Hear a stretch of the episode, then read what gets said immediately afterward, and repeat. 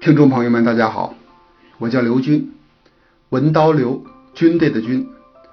我现在在加拿大多伦多从事房地产销售工作。我从小就是个脸皮很薄、非常在意别人对我如何评价的人。这个性格在某种程度上限制了我的发展，让我失去了很多机会，人也很不自信，尤其是当众讲话，更是我的死穴。记得二零一五年在公司年会上，作为经理要给老板发个奖，我紧张的在那一两天整整掉了两斤肉，上台还差一点给说砸了。这件事深深的刺痛了我，我下决心要做出改变。于是我就到处寻找是否有专门学习当众讲话的课程。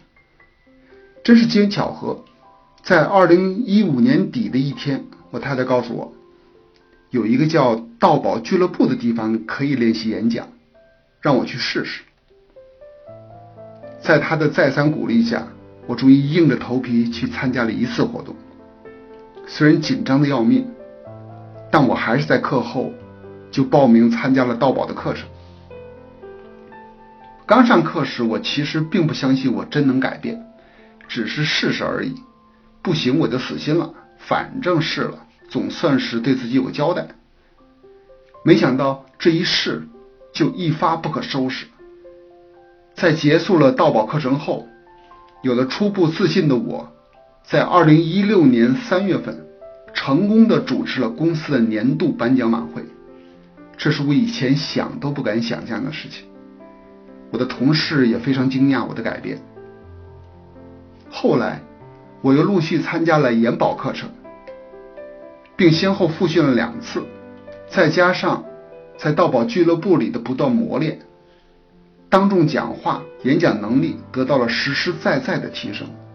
连我的自信心也提高了，人由内向、拘谨、不苟言笑，也变得越来越自信、开朗、幽默了。我惊讶的发现，人是可以改变的。这个看似简单，实则许多人不敢相信的道理，在我身上真正的发生了。尤其是参加了这次研保课程的第二次复训，我感觉自己。在当众讲话上又上了一个新台阶。我觉得这次课我有以下的三点收获和体会：第一，不再啰嗦了。我过去讲话的一个顾忌就是啰嗦，总是前面铺垫花的时间很长，什么都想交代，直到大家听得不耐烦了才讲重点。这次我是基本改掉了这个毛病。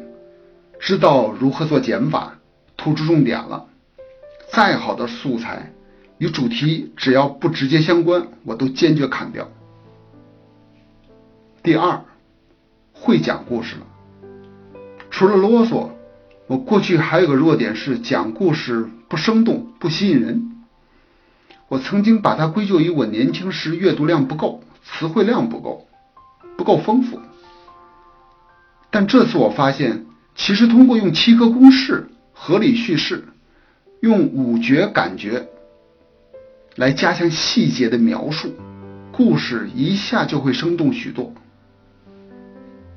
第三，人是可以改变的，这个体会本次课我尤其强烈。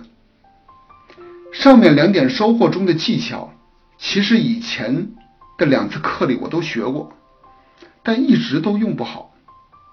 通过这次课的进步，我真切的体会到，道理好懂，但想把它真正变成自己的东西，你必须要通过不断的、反复的练习积累，直到有一天你突然明白了，或者说悟到了，它才会真正变成你自己的东西。我想量变到质变就是这个道理，所以我觉得。道宝研保的课程上一次课是不够的，最少应该再复训两次，并且你要应该在工作中、生活中要真正的去运用、去练习，直到变成你自己的东西。